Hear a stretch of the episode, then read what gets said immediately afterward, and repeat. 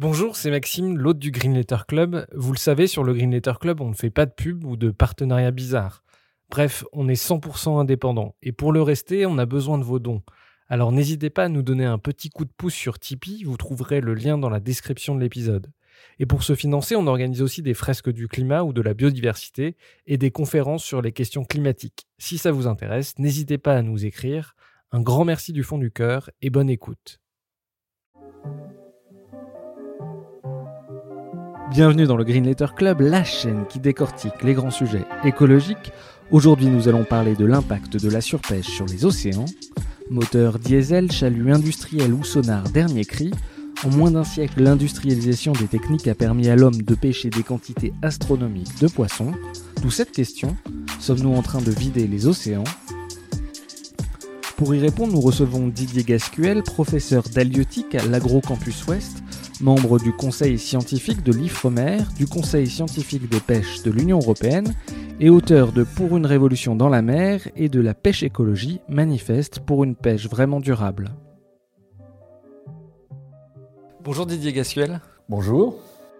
Alors vous êtes chercheur en halieutique, professeur en écologie marine à l'Agrocampus Ouest à Rennes. Euh, d'abord première question, qu'est-ce qu'un halieute et en quoi consiste euh, votre métier? Alors, un, un on peut dire c'est un spécialiste des pêches, mais un spécialiste qui a la particularité d'être très pluridisciplinaire. Donc, il va s'occuper à la fois de la biologie, des poissons, de l'écologie, euh, de l'impact de la pêche sur les écosystèmes, de la conservation des ressources naturelles, et puis aussi des techniques de pêche, euh, de la transformation, de la valorisation du poisson. Euh, je dirais depuis très amont dans la connaissance de la filière jusqu'à l'aval et à à la consommation. On va traiter deux sujets qui vont faire l'objet de deux épisodes différents. D'abord, on va parler de la surpêche aujourd'hui, et puis on parlera plus tard aussi de l'impact du réchauffement climatique sur les pêches. Première question, l'océan c'est immense et difficile d'accès, et on en conclut parfois qu'il est inépuisable, et pourtant on a déjà vidé une partie des océans. À quel point a-t-on vidé les océans de poissons? Alors, on les a vidés énormément, mais vous avez raison, on a longtemps pensé que l'océan était inépuisable. Ça fait l'objet de débats à la fin du 19e siècle, et les meilleurs des scientifiques de l'époque considéraient et disaient très explicitement que les ressources de la mer étaient absolument inépuisables et que jamais on pourrait les, impacter. Évidemment, on s'est aperçu au cours du 20e siècle, euh, quand la pêche s'est progressivement développée, que c'était absolument pas le cas. Et donc, on, sait aujourd'hui qu'on a littéralement vidé la mer d'une partie de, de ces poissons. Alors, attention, la partie qu'on exploite dans l'océan, c'est qu'une partie des biomasses. Il y a une grande partie, c'est le phytoplancton, le zooplancton, mais aussi des vers marins, tout ce qu'on appelle une faune benthique qui vit, qui vit sur le fond et qu'on n'exploite pas. La partie qu'on exploite, nous, elle représente en gros de l'ordre de, 10% de la biomasse des océans. Et donc c'est celle-là qu'on a impactée. Euh, et, celle-là, on sait aujourd'hui qu'on l'a diminuée euh, au moins par un facteur 3 à l'échelle de l'océan, et, et peut-être par un facteur 5. Et, ça, c'est la moyenne. Il y a des endroits où les impacts sont encore plus forts, il y a des ressources sur lesquelles les impacts sont encore plus forts. Ça veut dire quand vous dites euh, diminuer d'un facteur 3 ou d'un facteur 5, concrètement sur 100 poissons, ça veut dire qu'aujourd'hui il en reste combien Oui, oui, ça veut dire que ça veut dire qu'il faut imaginer que là où on observe aujourd'hui 100 euh, tonnes de poissons sur le fond, euh, il y en avait à l'origine euh, au moins 600, 700, 800 tonnes, peut-être 1000 tonnes. Euh, c'est l'ordre de grandeur qu'on a dans, tous les écosystèmes européens qui ont été très fortement exploités, mais qu'on retrouve aux États-Unis. Et puis on connaît mal les chiffres, mais il en est probablement de même en Asie, sur les côtes de l'Afrique, enfin dans tous les grands écosystèmes qui sont exploités. les poissons qui vivent sur le plateau continental ont été victimes mondialement d'une pêche extrêmement intense. Et puis une surpêche. La, diminution a commencé avec la pêche. On parlera probablement après de la différence entre les impacts de la pêche et les impacts de la surpêche. Mais, mais, mais cette surpêche, elle a conduit à ce que ces poissons de fond, là, c'est ceux qui sont les plus exploités. eux, ils sont certainement divisés au moins par un facteur 5 et peut-être même 10. Il y a, d'autres poissons, alors pareil que j'ai lu, dans votre livre, le hareng, le flétan, euh, y compris la langouste même en Bretagne, c'est des poissons qui étaient euh, vraiment au cœur des vies et au cœur des économies et des différentes pêcheries, et qui aujourd'hui sont des poissons, euh, ou la langouste, qui sont des animaux un peu mis de côté. Oui, alors la, langouste, qui est un crustacé, euh, euh, est effectivement à des centaines de tonnes de, capture euh, en, Bretagne et, avait quasiment complètement disparu. Bon, elle revient un petit peu ces dernières années. On se félicite d'avoir des captures de quelques dizaines de tonnes, mais finalement, on, oublie à quel point elle était importante. Alors, je ne sais pas si elle se redéveloppera, on, peut l'espérer, mais c'est encore très très loin d'être le cas. Euh, des espèces comme le, comme le hareng euh, ont effectivement été très importantes et sont devenues beaucoup moins importantes. Ce, qu'il faut bien comprendre, c'est que partout en Europe, en gros jusque dans les années 60-70, l'essentiel des captures reposait sur un petit nombre d'espèces. Alors c'est en particulièrement vrai en mer du Nord. En, mer du Nord, euh, il y a quatre espèces principales euh, la plie, le, hareng. Alors le hareng en premier en réalité, la plie, la morue et l'aigle fin qui représentaient plus de 80% des captures, et, ça pendant euh, des décennies, probablement depuis, depuis des siècles. le hareng s'est effondré à la fin des années 60, début des années 70, et du coup, tout le système s'est réorganisé. Et quand je dis tout le système, c'est à la fois l'écosystème, parce que le hareng occupait une place très très importante, c'était le maillon intermédiaire entre le zooplancton et puis tous les prédateurs supérieurs, et que donc l'écosystème a dû se, réorganiser avec des espèces qui sont devenues plus importantes, mais aussi le système de production s'est réorganisé, les pêcheurs se sont mis à exploiter de nouvelles espèces, de nouveaux marchés se sont créés, de nouvelles habitudes commerciales se sont créées, et on est passé d'une exploitation qui dans le fond était une exploitation ciblée, sur quelques espèces, les plus intéressantes, les plus abondantes, celles qu'on connaissait, celles pour lesquelles on avait, développé une culture, je dirais, de, de, la pêche et de la consommation, à une exploitation tout azimut, ce que j'appelle l'exploitation écosystémique, où en, gros on a l'impression que le mot, le mot d'ordre, c'est tout ce qui se mange doit se pêcher. Euh, voilà, alors c'est pas, pas tout à fait vrai, on, on pêche pas, et Dieu merci, le zooplancton, des choses comme ça. Mais, toutes les espèces de poissons se sont mis à être pêchées, et on s'est mis à pêcher massivement euh, les, crustacés et les mollusques qu'on pêchait très peu auparavant. Alors justement, au, Canada, c'est un peu la, euh, il y a énormément d'allieuts qui travaillent sur ces sujets-là et c'est un pays qui est intéressant à analyser parce que justement pendant longtemps on mangeait principalement et on pêchait principalement du poisson au Canada alors qu'aujourd'hui, euh, on pêche beaucoup moins de poissons et les crustacés notamment et les mollusques ont pris une part importante dans ce qui est pêché au Canada Oui, oui, tout à fait. Alors le, cas de la morue est vraiment un cas euh, emblématique. Euh, il y a différentes populations. Alors celle dont vous parlez, celle du Canada, bon, c'était le, prédateur dominant. D'une façon générale, la morue était le prédateur dominant dans tout l'Atlantique Nord depuis certainement des, des, millénaires. Et donc c'était l'espèce principale de la pêche avec euh, des histoires évidemment connues, fameuses, les Terre-Neuva, enfin toute une, toute une culture. Et, et, et cette espèce-là, elle était euh, très pêchée, elle était aussi très suivie, avec euh, d'excellents scientifiques, avec, on le pensait, des connaissances qui permettaient en principe de gérer la pêche, des quotas de pêche, un système de contrôle extrêmement sophistiqué. Et de manière tout à fait inattendue, le stock s'est complètement effondré au début des années 90. On a fermé la pêche, ça a été un drame social, ça a été des milliers de pêcheurs mis au chômage du jour au lendemain, et on a fermé la pêche en pensant qu'il suffirait de quelques années pour que le stock revienne. Aujourd'hui, on est 30 ans après, et le stock n'est toujours pas revenu. Le stock n'est pas revenu fondamentalement parce que, en réalité, l'écosystème a muté la, morue, elle a perdu sa place. Il y a encore quelques individus de morue, il y a encore quelques milliers de tonnes de morue même euh, dans l'eau. Il y a quelques captures faites par les, notamment les, populations euh, indigènes. Mais, mais, elle a complètement perdu ce rôle de, de, de, de prédateur supérieur qui régulait les écosystèmes. L'écosystème s'est réorganisé sans la morue. Les crustacés sont devenus dominants. Alors, du coup, les pêcheurs qui pêchent le crabe des neiges euh, en ont bénéficié. Mais, ce qu'il faut bien comprendre, c'est que cette réorganisation en profondeur, du coup, laisse plus place à la morue qui n'arrive pas à revenir. Bon, on se rajoute par-dessus ça des effets du, changement climatique, on en reparlera. Euh, mais euh, d'une certaine manière, c'est ce qu'on appelle un shift de l'écosystème, et le retour en arrière est très très difficile. Et ce shift, c'est pas seulement qu'on a changé d'état, c'est qu'on est passé dans un état plus dégradé. Si on regarde l'évolution, alors pour le coup, euh, sur des temps géologiques, la, présence des poissons euh, correspond euh, au fait que ce sont des vertébrés, ce sont des animaux évolués qui ont pris, petit à petit pris une place très importante dans les écosystèmes.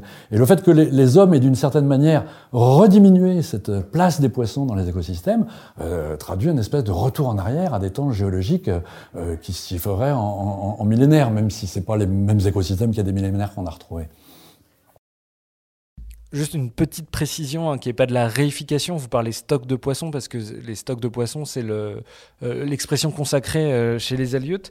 Pour parler de la sardine, euh, c'est pareil, c'est un poisson qui est très présent dans nos imaginaires, mais qu'on mange beaucoup moins aujourd'hui qu'il y a encore quelques décennies. Oui, alors on mange moins effectivement de la, sardine. Euh, la, sardine, euh, comme, comme, un certain nombre d'espèces, a toujours connu des fluctuations naturelles au cours du temps. On ne peut pas toutes les mettre sur le dos de la pêche, avec des alternances au cours des temps géologiques. Ce qui est quand même probable, c'est que les, les, les, effondrements des stocks de sardines, notamment à la fin du 19e et du 20e siècle, euh, enfin au début du 20e siècle, fin du, fin du 19e siècle, début du 20e siècle, euh, ont été euh, au moins accélérés et probablement en partie euh, euh, induit par, par, une activité de pêche très très intense. Donc même chose, ça faisait partie des espèces dominantes, très importantes dans la dans, dans l'alimentation, mais probablement aussi dans, dans, la culture, et elle est devenue euh, beaucoup moins importante. Ces dernières années, on voit un phénomène qui est très inquiétant, qui est que ces, sardines, alors il y, en a encore hein, euh, dans le golfe de Gascogne et notamment en Méditerranée, euh, deviennent de plus en plus petites. Euh, de plus en plus maigres euh, et manifestement trouvent de moins en moins de choses à manger en raison de la dégradation des écosystèmes.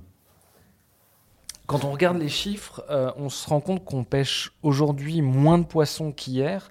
On a passé ce qu'on pourrait appeler, en référence au pic pétrolier, un pic de poissons, c'est-à-dire que voilà, on pêche vraiment de manière quantitative moins de poissons que dans les années 90-2000 oui, oui, alors j'ai l'habitude de dire de façon un petit peu provocatrice, euh, en matière d'halieutique, on est en avance sur tout le monde.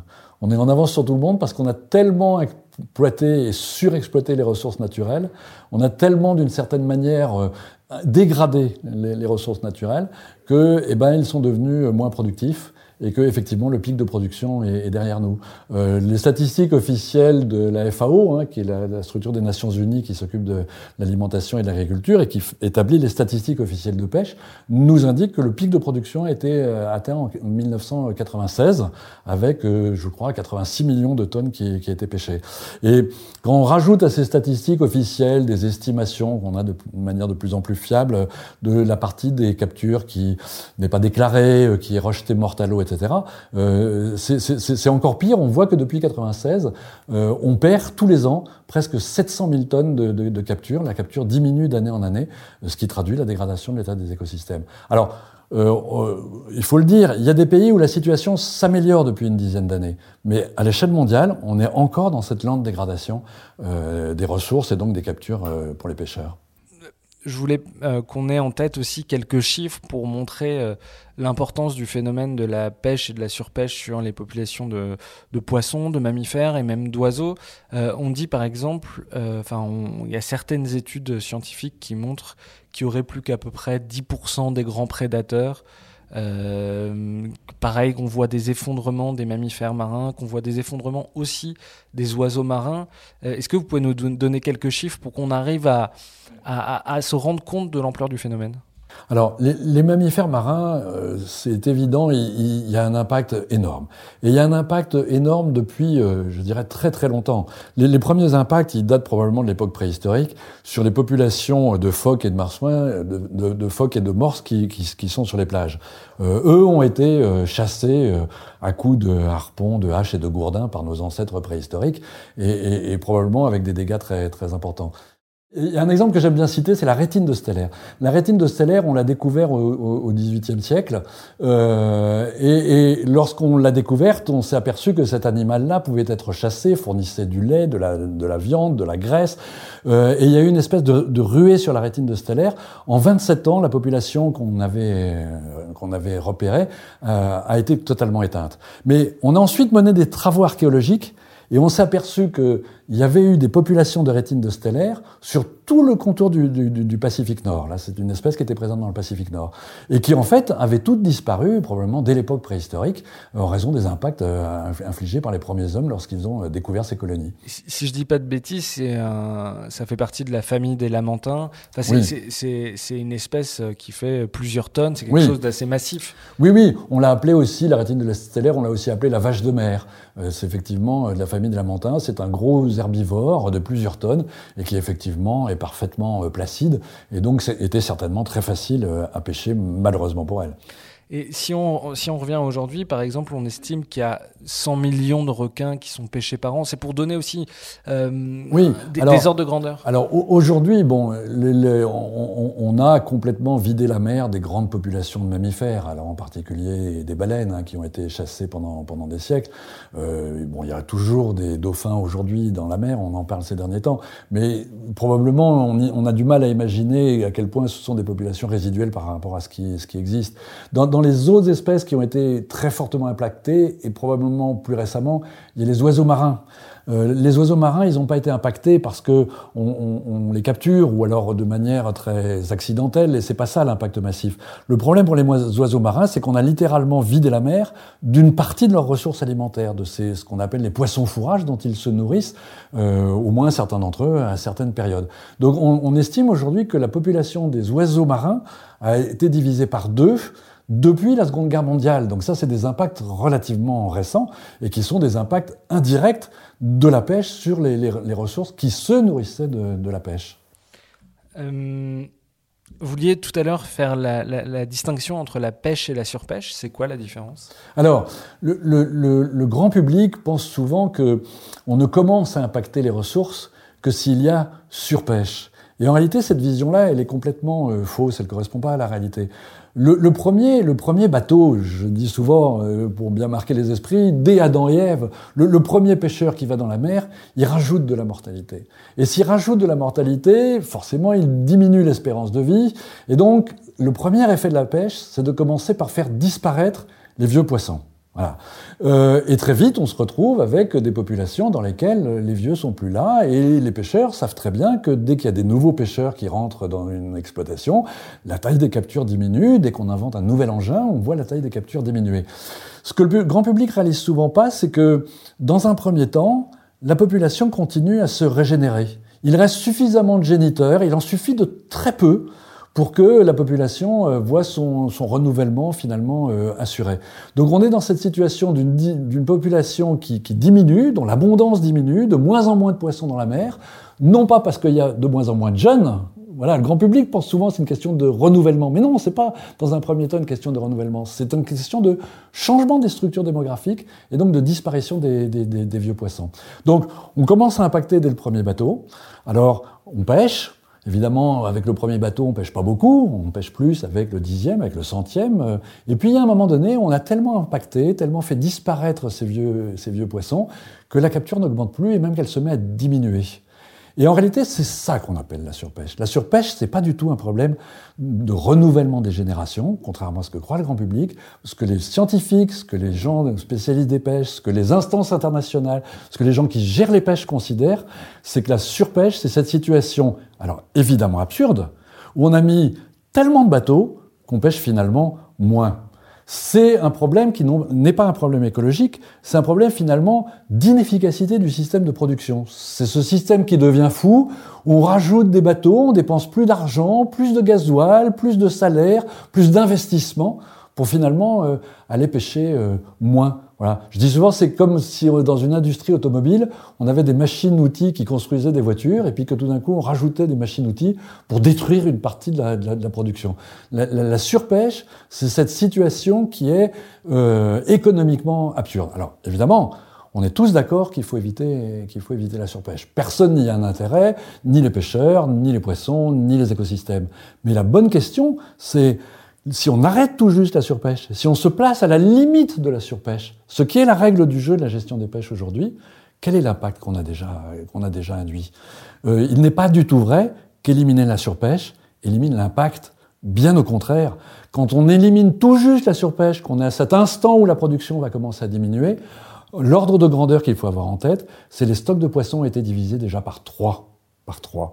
Il reste dans la mer suffisamment de géniteurs pour assurer le renouvellement. À la limite, c'est pas le problème. Évidemment, si on va encore plus loin, il y a un moment donné où il y aura plus de géniteurs, et là, ça devient la catastrophe absolue. Mais c'est pas parce qu'on a évité ça qu'on a évité l'impact. Et si on divise chacune des populations de poissons par trois, plus tous les mollusques, plus tous les crustacés, plus tous ceux qu'on exploite, les, les, 10% dont je parlais tout à, tout l'heure, mais qui sont finalement les maillons supérieurs des, des écosystèmes, eh bien c'est tout l'écosystème qui se met à dysfonctionner.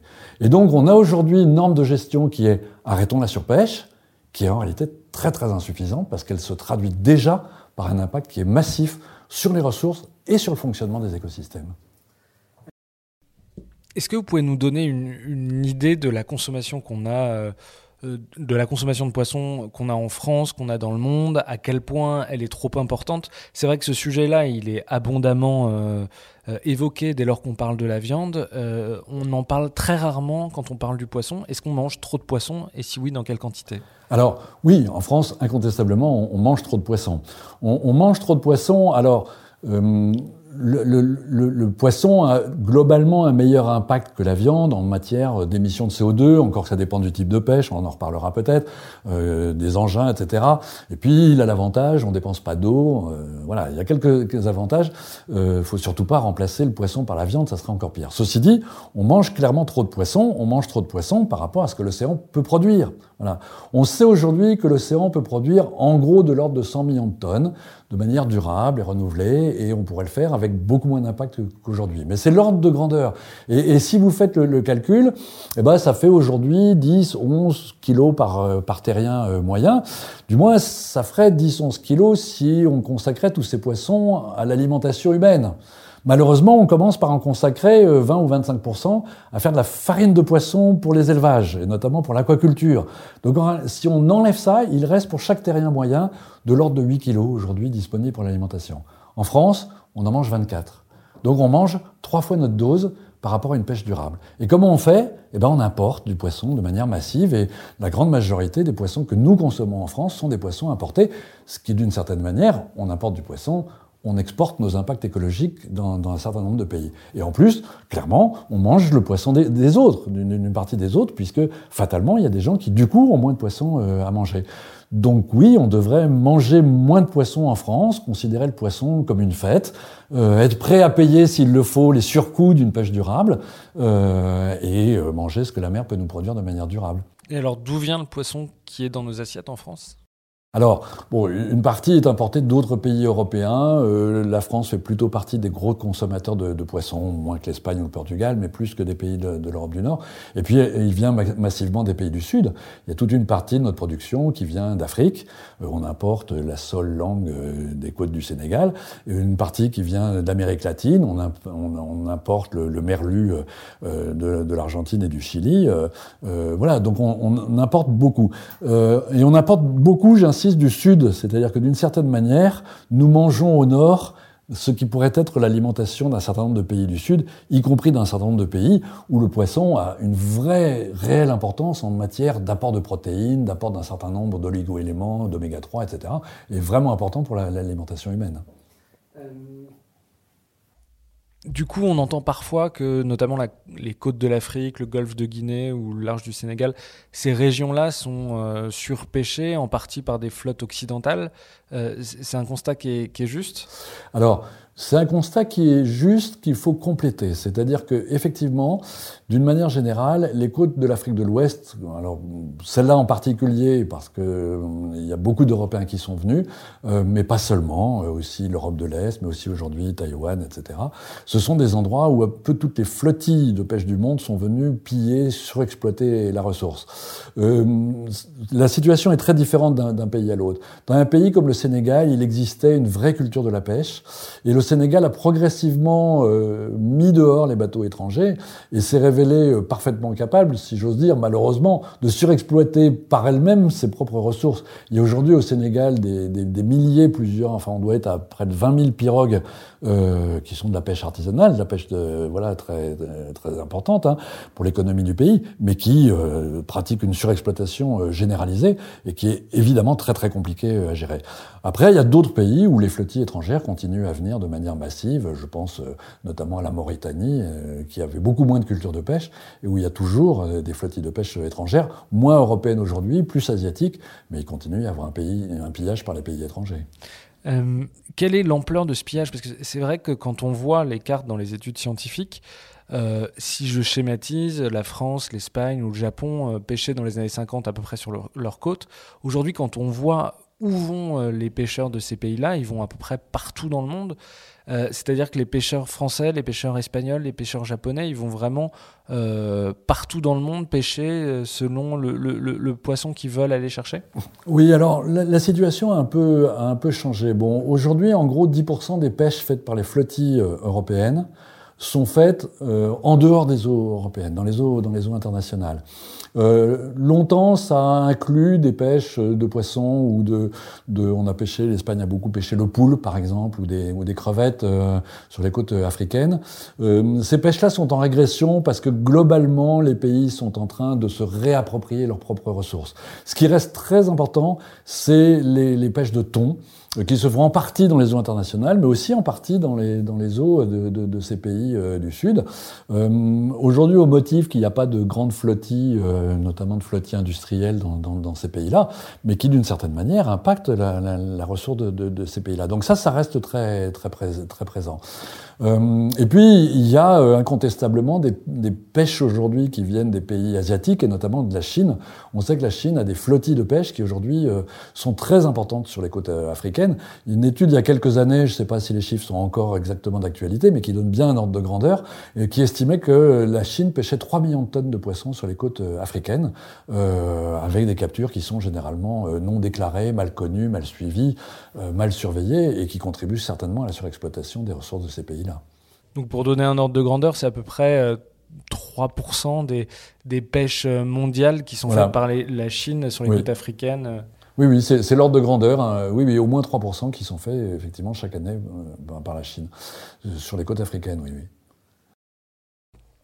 Quels sont de manière générale, euh, quand on se plonge dans les travaux de, des allieux, notamment euh, canadiens, C. Randus, Daniel Poli, etc., euh, on voit qu'il y a des mers qui sont particulièrement exploitées, qui ont vu leur population de poissons chuter de manière importante. Quelles sont les mers aujourd'hui qui sont les plus exploitées et, dans lesquelles les populations ont le plus souffert? Ah, j'ai envie de dire, plus, plus le temps avance et plus on étudie les choses, plus on s'aperçoit que maintenant l'impact s'est généralisé à peu près à, toutes les mers. Il n'y a, a, plus de plateaux continentaux euh, où on puisse dire réellement que, que, que la, la, situation euh, des ressources est satisfaisante. Euh, les, les, impacts, ils ont d'abord été forts dans les pays occidentaux. Hein. Pendant longtemps, euh, ça a été les pays dominants de, de la pêche pendant, pendant tout le XXe siècle. Et, et, on impactait énormément les côtes de l'Europe, les côtes, la côte est des États-Unis. mais, mais dans les années, à partir des années 70-80, la pêche s'est généralisée et la pêche asiatique est devenue très très très importante. Aujourd'hui, la majorité majorité des pêches, la majorité des moyens de capture, et de très loin, euh, elle est concentrée euh, en Asie, dans des pays comme la Chine, mais aussi euh, l'Indonésie, Taïwan, etc. Alors, on connaît mal l'état des ressources, on a peu de données, les Chinois communiquent assez peu de données sur l'état des ressources, mais quand on voit les moyens de capture, l'ampleur des flottilles qui sont, qui sont à l'œuvre, il y a guère de doute que, que la situation est très très dégradée. À l'inverse, il faut bien le dire, on commence à faire quelques progrès alors, dans les eaux européennes, ou plus exactement dans les eaux européennes de l'Atlantique, encore très peu en Méditerranée, et puis, même chose, il y a des progrès en matière d'état des ressources.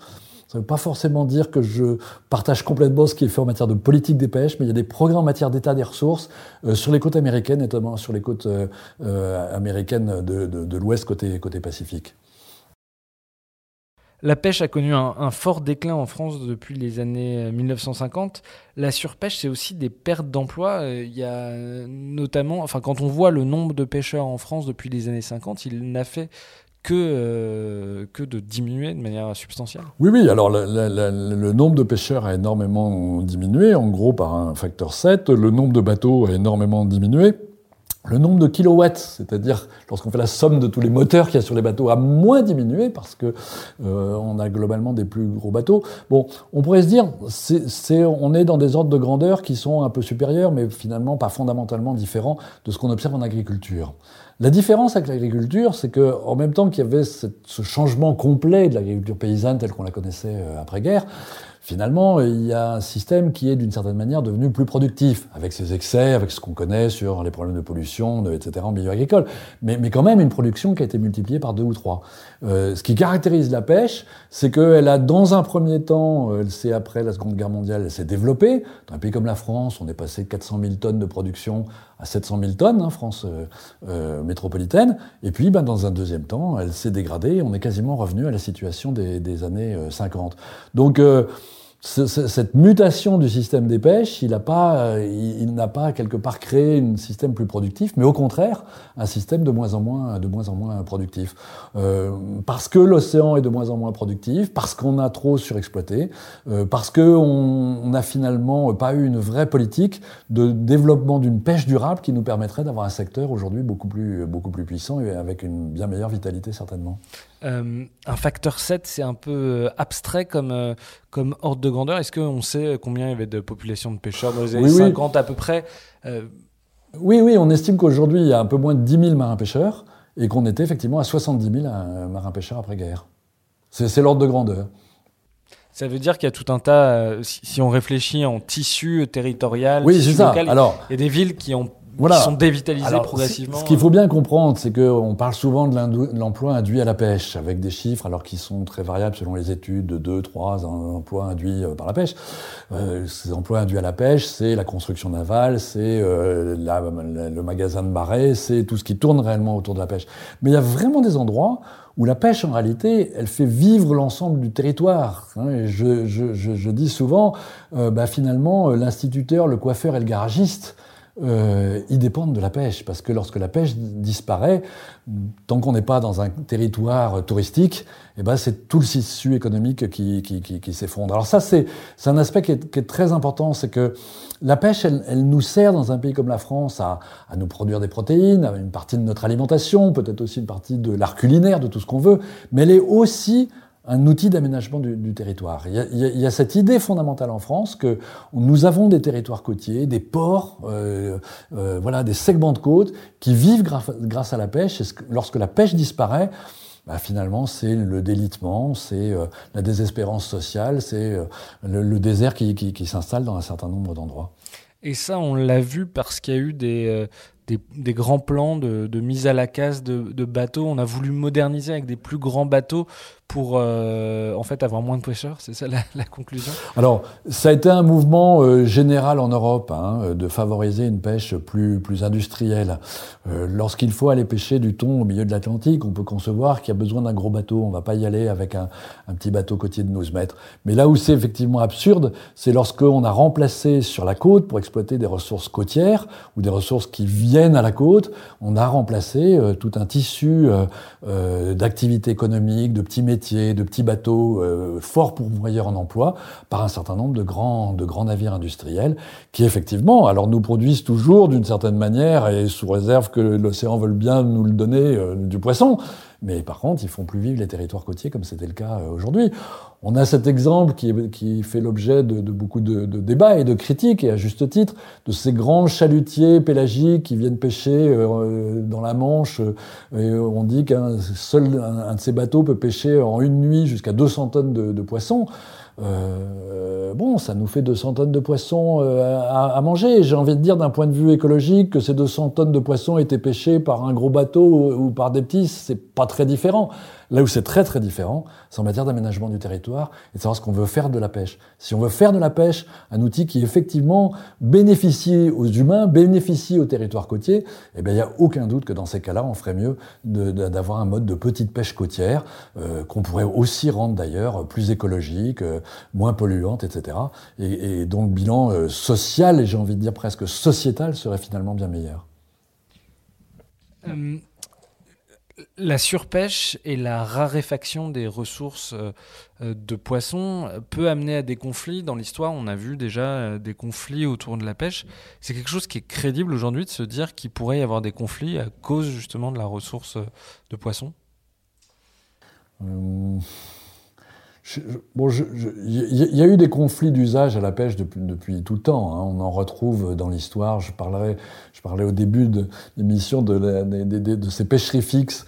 Euh, ces pêcheries fixes qui étaient sur, le, sur, la, sur, la, sur la côte ont fait l'objet pendant plusieurs siècles de conflits entre les pêcheurs à pied qui exploitaient le rivage et puis euh, ces pêcheries qui appartenaient euh, aux seigneurs. Et c'était déjà une opposition entre les pauvres qui cherchaient à se nourrir de la mer en ramassant leurs poissons et puis ces pêcheries qui bénéficiaient à des seigneurs.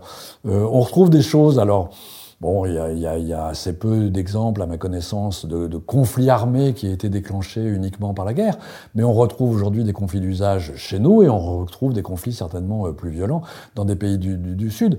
Je, pense que là où probablement la situation euh, est la plus, euh, plus tendue ou la plus explosive, c'est dans un certain nombre de pays asiatiques. Alors j'avoue que je les connais moins, hein, mais, c'est des pays dans lesquels il y a une exploitation extrêmement intense, une dépendance alimentaire aux poissons qui est très très importante, euh, aujourd'hui des problèmes de surpêche qui se généralisent et des problèmes de changement climatique qui sont en train d'arriver et qui, qui, aggravent le système. Donc, je, je, je, pense que ça contribue et ça contribuera dans les années à venir à des conflits extrêmement importants, euh, euh, d'une façon générale pour l'accès aux ressources naturelles. Euh, quelles sont justement les, techniques de pêche qui, sont, qui ont un fort impact sur la ressource et quelles sont, à contrario, les techniques de pêche qu'il faudrait privilégier, celles qui ont moins d'impact? Alors, incontestablement, l'engin qui est le plus critiqué aujourd'hui, c'est le chalut.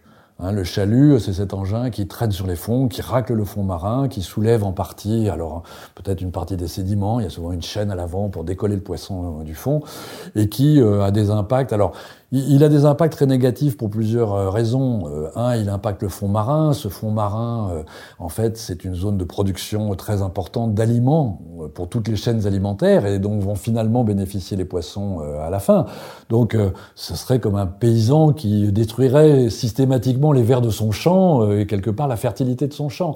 Donc, le chalut a cet effet très fort sur des fonds durs, moins fort sur des fonds plus, plus, plus sableux, mais globalement, il, a, il a cet impact. Il, a un deuxième inconvénient, c'est qu'il attrape tout sur son passage. Or, une, vraie pêche durable, ce que j'appelle une pêche écologie, la pêche écologie, c'est une pêche un peu chirurgicale dans laquelle on sait euh, euh, ajuster la pression de pêche à ce que chaque espèce, que chaque ressource est capable de, produire. Et pour ça, il faut des engins sélectifs qui vont nous permettre de pêcher tant de morues, tant de beaux droits, tant de sols, et, pas tout, tout mélanger tout en même temps. Quand on mélange tout en même temps, eh ben forcément, euh, il y a des rejets, euh, il y a des poissons qu'on laisse morts, il y a des impacts supérieurs à ce qu'on voudrait avoir. Euh, on n'a pas cette pêche sélective. Et puis, dernier inconvénient, pour tirer ces chaluts, il faut des gros moteurs. Des gros moteurs, ça veut dire beaucoup de fuel, ça coûte cher, et ça émet du, du, du CO2. Donc voilà, aujourd'hui on sait que c'est le principal engin qui est sur la sellette, probablement avec lui un certain nombre de, de dragues, euh, encore que eux exploitent probablement des superficies beaucoup moins importantes. Bon, en même temps, on ne va pas supprimer le chalut demain matin. Il est aujourd'hui l'engin majoritaire des pêches européennes, et pour certaines espèces, il est quasiment l'engin unique. Alors, il y a des endroits on a le choix, des endroits où on peut décider de pêcher la sole, au chalut ou au filet. Donc, engageons ce que j'appelle un plan de déchalutisation des pêches françaises. Ça va prendre probablement quelques décennies, euh, mais en commençant par là où on sait le faire, là où il y a des alternatives, là où on peut promouvoir des engins, des engins moins impactants. Et ces engins moins impactants, il y en a déjà un certain nombre qu'on connaît. Hein. Globalement, les lignes, les filets sont globalement moins impactants. Il peut y avoir des problèmes, enfin, faut les regarder au cas par cas, mais globalement, ils sont moins impactants. Et puis, euh, ben, il faut aussi travailler au développement d'engins nouveaux. Un travail pour essayer de mettre au point des casiers à poissons, par exemple. Bon, c'est pas très facile, c'est pas forcément les bons poissons qui rentrent dans le casier, donc il faut faire des études sur les appâts, sur le comportement des poissons. Mais pendant des décennies, on a fait des recherches en technologie des engins de pêche pour avoir des engins plus efficaces. On est rentré maintenant, je crois, et il va falloir accélérer le mouvement dans un mouvement qui est de mettre l'innovation, de mettre la recherche, de mettre la technologie au service d'une pêche qui soit au contraire une pêche moins impactante sur les fonds marins, plus sélective, euh, moins d'émissions de CO2, finalement une, pêche douce. Je suis persuadé que l'avenir appartient à une pêche douce qui pêche les, les plus beaux fruits dans le jardin d'Éden qu'il nous faut reconstituer. Euh, mais vous parlez des fileyeurs, justement, c'est une technique de pêche qui est un peu euh, euh, controversée. C'est moins impactant que le chalut. En même temps, on voit par exemple les dauphins qui peuvent être pris dans les filets ou des poissons qui. oui, alors. Ce qu'on appelle le bycatch, enfin, du, du, des prises accessoires qui ne sont pas volontaires. Oui, alors c'est effectivement aujourd'hui le, le, problème d'un certain nombre de filets dans un certain nombre d'endroits. Ce sont les captures accidentelles et en particulier, on parle beaucoup ces temps-ci des captures accidentelles de dauphins faites dans le, le, le golfe de Gascogne. Euh, incontestablement, il y a là un problème qu'il faut, qu'il faut régler. Euh, on a eu d'autres exemples et je vais vous en donner un qui montre dans quelle direction, à mon avis, il faut aller. Euh, c'est la pêche à la ligne. La pêche à la ligne, a priori, c'est quelque chose de très peu impactant, sauf que dans... Est-ce que vous pouvez expliquer Alors, la pêche à la ligne, effectivement, c'est on déploie une alors, il peut y avoir des lignes sur le fond. Celles dont je parle, là, sont des lignes qui sont utilisées pour pêcher le, la, pêche à la ligne, là, dont je parle, c'est la pêche à la légine dans les terres australes françaises. Donc la légine, c'est ce qu'on appelle le poisson des glaces aussi, c'est un poisson très prisé qui coûte très cher. Et il y a quelques gros bateaux qui utilisent donc ces lignes qui font plusieurs kilomètres de long, qu'on met à l'eau, qu'on relève, etc. Et le problème avec cette pêche à la ligne, ce qu'on appelle aussi les palangres, hein, c'est qu'au moment de la remontée, on attrapait un certain nombre d'oiseaux, et notamment des oiseaux qui sont protégés, des, des puffins, euh, des albatros, etc. Donc qui sont des espèces protégées, des espèces euh, classées sur les listes rouges de, de l'IUCN. Ce qu'on a fait, et je pense qu'on ferait bien de s'en inspirer pour les dauphins du golfe de Gascogne, c'est que on a dit aux pêcheurs, une partie des quotas va vous être distribuée au prorata de vos captures accidentelles d'oiseaux, plutôt au prorata inverse de vos captures accidentelles d'oiseaux. Autrement dit, chaque fois que vous pêchez un oiseau, vous perdez du quota. Et euh, c'est des grosses pêcheries hein, qui gagnent beaucoup d'argent, on pouvait se permettre de le faire, mais pour vous donner un ordre de grandeur, il y a eu un moment donné où la capture d'un seul oiseau marin coûtait en perte de quota au bateau qu'il avait fait l'équivalent de 15 000 dollars de perte de, de quota. La conclusion, c'est que en trois ans, les pêcheurs, ils ont trouvé la solution. Moi, je pense fondamentalement que sur ce genre de problème, ça doit être les pêcheurs qui trouvent la solution. Ils ont arrêté de pêcher de jour parce qu'ils savent que l'albatros euh, ne chasse que de jour et pas de nuit. Pas de chance, le puffin lui continuait à chasser de nuit. Donc ils, ont changé leurs appâts, ils ont arrêté de pêcher pendant la saison de reproduction. Et puis surtout, ils ont créé un puits au milieu du bateau qui fait qu'au lieu de relever la ligne à l'arrière, on l'a relevé sous le bateau. Conclusion, en trois ans, les captures de, de accidentelles d'oiseaux ont été divisées par mille. On estime aujourd'hui, c'est absolument plus un problème. Donc je dis, faisons pareil sur le dauphin du, du, du golfe de Gascogne. Donnons des bonus de quotas à ceux qui acceptent une caméra embarquée pour qu'on puisse voir ce qui se passe à bord. Et puis enlevons une partie de ce bonus de quotas chaque fois qu'il y, a, y, a, y a un mammifère euh, qui, qui, est pêché. Euh, faisons une politique incitative de manière telle qu'ils aient intérêt, objectivement, économiquement, à ne pas pêcher de, de, de, de dauphins. Aujourd'hui, on parle de faire des saisons de fermeture. Moi, je suis persuadé qu'on va mettre des saisons de fermeture administrative, elles tomberont pas au bon moment, pas au bon endroit, ça va pas marcher. Donnons une incitation qui font que les pêcheurs, s'il le faut, si c'est vraiment ça la solution, décideront par eux-mêmes de fermeture volontaire aux endroits les plus efficaces, au moment le plus efficace, et à mon avis, ça marchera beaucoup mieux. Euh, dans votre livre, vous parlez de trois révolutions euh, pour la pêche. Euh, la première, c'est la révolution écologique. On a commencé à en, parler, c'est d'instaurer un autre rapport avec le vivant. Ça veut dire qu'il faut moins perturber les, écosystèmes, être plus sélectif. Il y a un exemple moi qui m'a beaucoup marqué, c'est celui des pêcheurs de Saint-Brieuc qui justement restreignent très fortement leur pêche. Est-ce que vous pouvez nous parler de cet exemple qui est qui est assez unique, en tout cas assez emblématique de cette réduction euh, volontaire de la pêche. Oui, alors, bon, je, vais venir aux pêcheurs de Saint-Brieuc, mais ce que je, je vais d'abord dire, c'est, je, pense effectivement, du point de vue de l'écologie, la révolution qu'il faut faire, c'est un changement de paradigme. Euh, Jusqu'à présent, on a toujours raisonné la question de la durabilité des pêches de la manière suivante, c'est quel est l'impact maximum admissible? Voilà. Et si vous réfléchissez, on raisonne comme ça pour plein de questions de l'environnement. Combien je peux accepter de milligrammes de nitrate dans l'eau avant que ce soit un problème? De combien je peux diminuer un stock de poissons avant que j'ai un problème de renouvellement de la population? Donc on a toujours raisonné de cette manière-là. Et, en fait, je pense qu'en faisant ça, on, sous-estime les, effets induits de ces impacts. On n'a pas pris en compte les répercussions indirectes, on n'a pas pris en compte la sélection génétique qu'on était en train de faire, on n'a pas pris en compte l'impact sur les proies, sur les prédateurs des poissons qu'on pêchait, etc.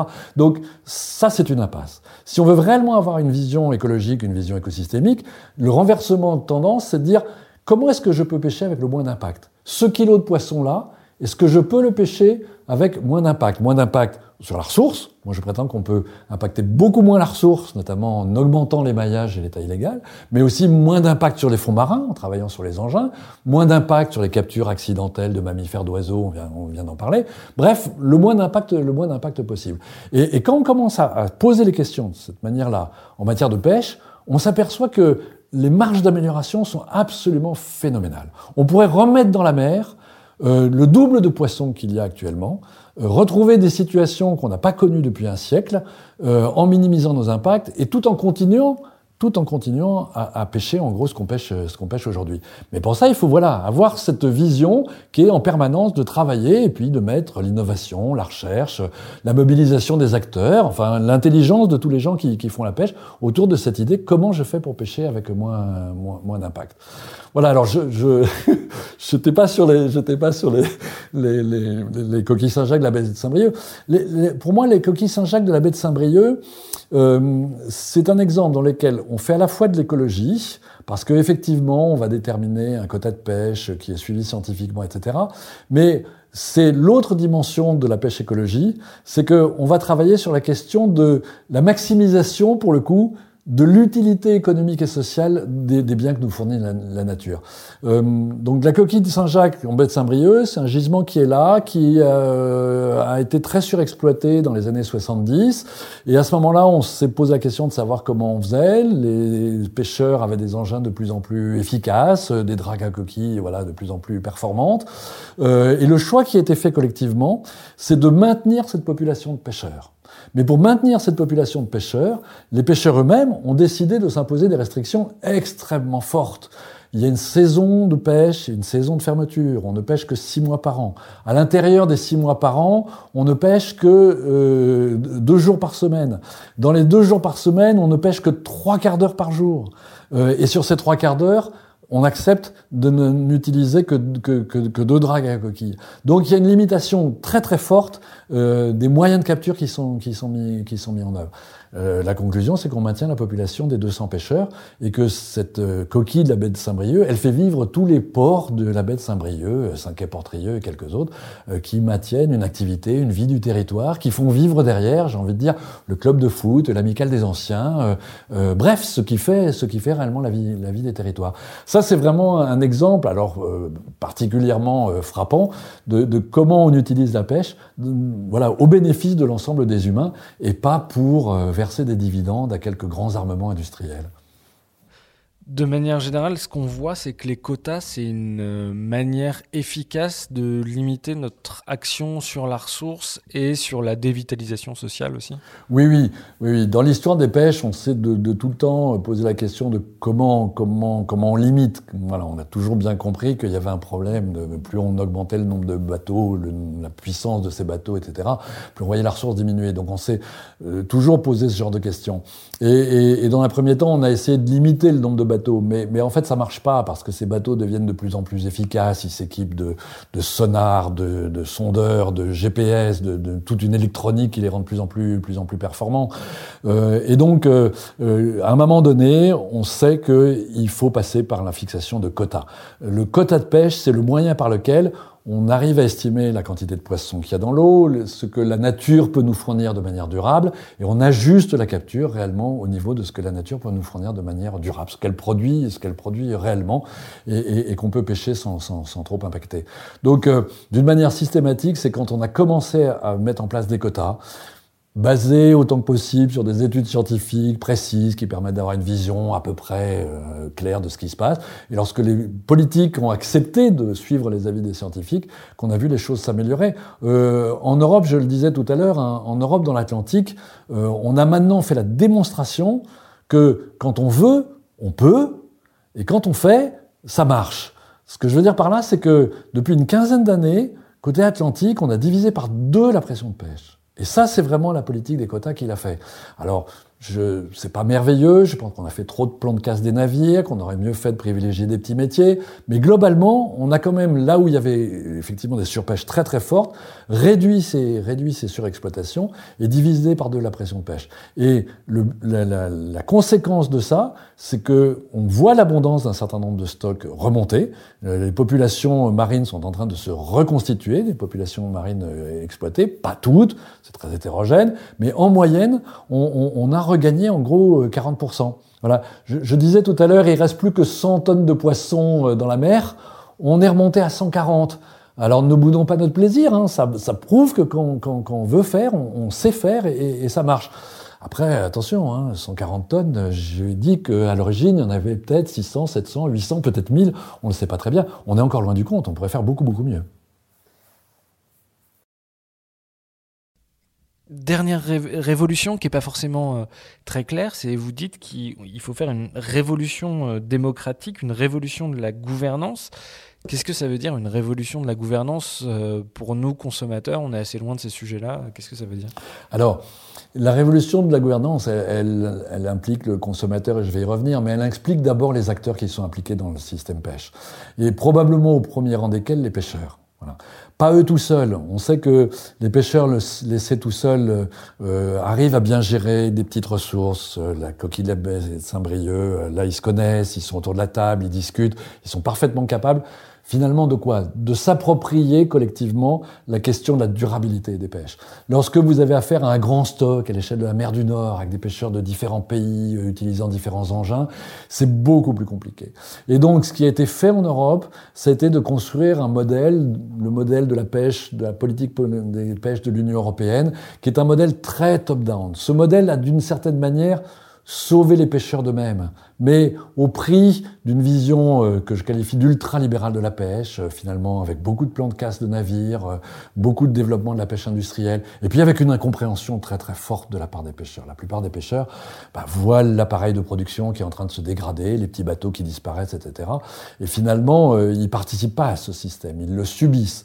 Donc, ce qu'il qu faut faire, si on veut une vraie durabilité, c'est considérer les ressources comme un bien commun et construire ce que j'appelle la communauté du bien commun. Voilà, ça, les gens qui font des sciences sociales nous, disent ça. Le bien commun nécessite une appropriation intellectuelle par la communauté du bien commun qui, qui voilà, qui s'approprie la question de la durabilité de la ressource. Donc il faut y impliquer les pêcheurs, il faut y impliquer les ONG parce qu'elles ont un rôle aujourd'hui très important et reconnu dans la gestion des pêches et qu'elles doivent être là pour euh, forcer le système à avoir une vision de long terme, euh, à se projeter. D'une certaine manière, les ONG, on n'a pas trouvé mieux pour représenter les générations futures. Voilà, c'est c'est peut-être pas parfait, hein, il, y a, des choses à discuter dans la présentation pour les ONG, mais c'est le moins mauvais de tous les systèmes pour représenter les, les, les générations futures.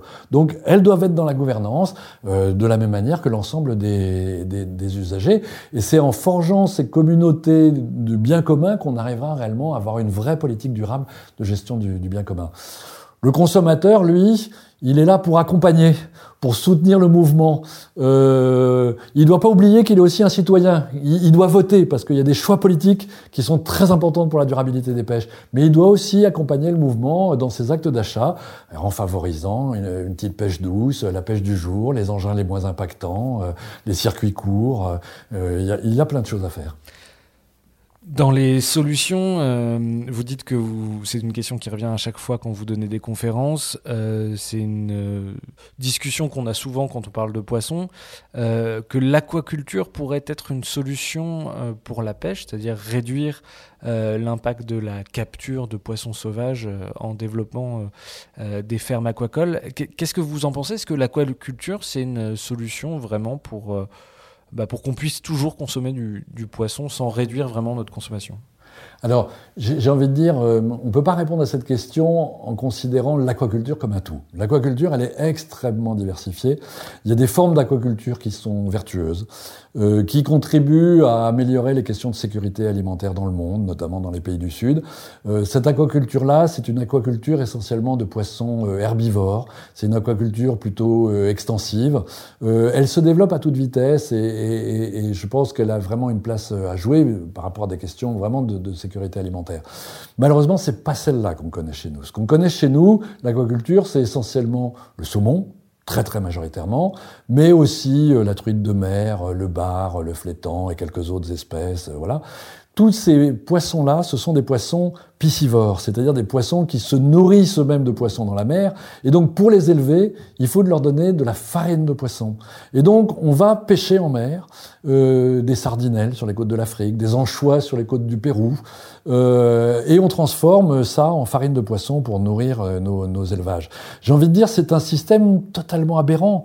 C'est un élevage de loups qu'on élèverait avec de la farine de renard ou de lièvre qu'on irait chasser dans la forêt. Ça n'a strictement aucun sens. Je considère que les protéines de la mer, c'est une ressource rare et elles doivent être réservées à l'alimentation des humains, prélevées en quantité euh, raisonnable, parcimonieuse, mesurée en regardant les impacts, et lorsqu'elles sont prélevées, réservées à l'alimentation des, des humains. Donc cette aquaculture-là, elle ne résout pas les problèmes de la surpêche, elle les aggrave. Mais c'est même pire que ça, parce que euh, c'est au sud qu'on va chercher les poissons dont on fait de la farine de poisson. Et donc, euh, moi je connais bien la situation par exemple en Mauritanie. En Mauritanie aujourd'hui, il y a plus de 300 000 tonnes de sardinelles qui sont pêchées tous les ans euh, souvent d'ailleurs par de la petite pêche artisanale, hein, des pirogues, euh, qui viennent livrer leurs leur, leur, leur sardinelles à, des usines de farine de poisson pour faire de la farine et pour alimenter euh, les, les, élevages du Nord. On, on, on prend l'alimentation la, la, des pays pauvres pour la donner à manger à nos saumons des pays, des pays riches. Donc c'est écologiquement absurde, éthiquement extrêmement critiquable. Non, c'est pas la solution à la surpêche. Avant-dernière question, est-ce qu'il y a un sujet qui vous paraît important qu'on n'aurait euh, pas abordé sur cette question de la surpêche? Alors, euh, oui, peut-être on peut revenir sur la notion de pêche écologie, parce que ça c'est une notion qui me, qui me tient à cœur. Vous savez que en matière d'agriculture, hein, on parle beaucoup de l'agroécologie. Et donc j'ai repris cette idée de ce, de, ce mot pour, pour, finalement désigner le, le, futur vers lequel il faut tendre. Euh, c'est la pêche écologie. La pêche écologie, elle repose sur les deux principes qu'on a rapidement évoqués, mais je les redis parce que ça me paraît essentiel. Un, minimiser les impacts. Deux, maximiser l'utilité économique et sociale. Et ça, on peut, voilà, chaque kilo de poisson, on doit se dire comment je fais pour le pêcher avec moins d'impact et comment je fais pour que finalement ceux qui en bénéficient ne soient pas quelques actionnaires privés, mais le plus grand nombre, les territoires, les pêcheurs, etc. Euh, et, ça, quand on aborde les choses comme ça, euh, on réalise à quel point les marges de progression sont, sont énormes. Un, point dont j'ai pas parlé, mais que, que, je peux reciter parce qu'il me paraît important. Euh, on, on, parle beaucoup d'impact de la pêche sur la biodiversité. Et quand on parle d'impact de la pêche sur la biodiversité, tout le monde a en tête l'impact sur les mammifères, sur les oiseaux, éventuellement l'impact sur les fonds marins. Ces impacts-là, ils sont très importants et on doit s'y attacher. Mais il ne faut pas oublier un élément central, c'est que l'impact sur la biodiversité, c'est d'abord l'impact sur les ressources qu'on exploite, sur les morues, sur les harengs, sur les sols, sur les baudroies, sur les, crevettes qu'on pêche. Et cet impact-là, on pourrait le réduire énormément en augmentant les, maillages. Imaginez que aujourd'hui, une morue qui a une espérance de vie de 15 ans, euh, il n'y a quasiment aucune morue qui dépasse l'âge de 3 ans, 4 ans, quelques-unes éventuellement 5 ans. Elles sont toutes pêchées avant. Conclusion, les vieilles morues, elles ont disparu, les vieux cabillots, ça n'existe pas. Ils sont perdus pour la mer, pour les écosystèmes, et ils sont perdus pour les pêcheurs. Si vous augmentez les maillages, c'est quasiment une espèce de miracle. Vous recréez des poissons, alors peut-être pas tout de suite des morues de 15 ans, mais des morues de 5 ans, de 6 ans, de 7 ans. Euh, on a montré qu'en augmentant les maillages de la mer du Nord, en les passant de 100 mm à 140 mm, on pouvait doubler la quantité de poissons qu'il y avait sur les fonds marins de la mer du Nord. On peut recréer, pas tout à fait le jardin d'Éden de l'origine, de toute façon, les choses ont évolué, les écosystèmes sont dynamiques, mais une certaine forme du jardin d'Éden et avoir une forme de pêche qui soit ce que j'appelle la cueillette des plus beaux fruits dans le jardin d'Hélène, une pêche sélective où on n'impacte pas le reste et où on prélève effectivement que les poissons à partir d'une certaine taille. On pourrait pêcher tout autant avec beaucoup, beaucoup moins d'impact sur l'ensemble de la biodiversité marine. Dernière question aux gens qui ont compris euh, les impacts de la surpêche. Euh, quel message vous voudriez leur euh, adresser? Je voudrais leur dire que la pêche, c'est un secteur finalement qui a ceci de très intéressant, qu'il nous permet de réfléchir à notre lien à la nature. Euh, depuis le néolithique, finalement, si on y réfléchit, l'histoire de l'humanité, c'est l'histoire de se détacher de la nature pour euh, créer l'ensemble de notre nourriture dans des systèmes de plus en plus artificialisés. Et on s'aperçoit aujourd'hui que cette agriculture de plus en plus artificialisée pose des problèmes et tout le monde parle de retrouver l'alliance avec la nature. Et donc moi je pense que la pêche c'est pas du tout une relique du passé. C'est un secteur d'avenir. C'est le secteur d'avenir qui nous permet de, pour une petite partie de notre nourriture, elle va pas suffire à nous nourrir, c'est évident, mais pour une petite partie de nos nourritures, de nous reposer cette question, comment nous pouvons, nous les humains, faire partie des écosystèmes, être partie intégrante de la nature, être au-dedans des écosystèmes et, y être en étant euh, ce que j'appelle le prédateur intelligent. Celui qui accepte, comme tout prédateur, d'avoir un impact, mais qui sait que sa puissance d'impact lui fait l'obligation de se porter le garant de la nature. C'est un espèce de cette nouvelle alliance entre l'homme et la nature, c'est la nature nous donne à manger, nous nous donnons la garantie de la durabilité de la nature, de sa productivité, de son évolution, de sa biodiversité. Et ça, ça va nécessiter de changer profondément ce qu'on fait en matière de pêche. Didier Gassuel, un grand merci d'être venu dans le Green Club. Merci. Et à bientôt. À bientôt, merci.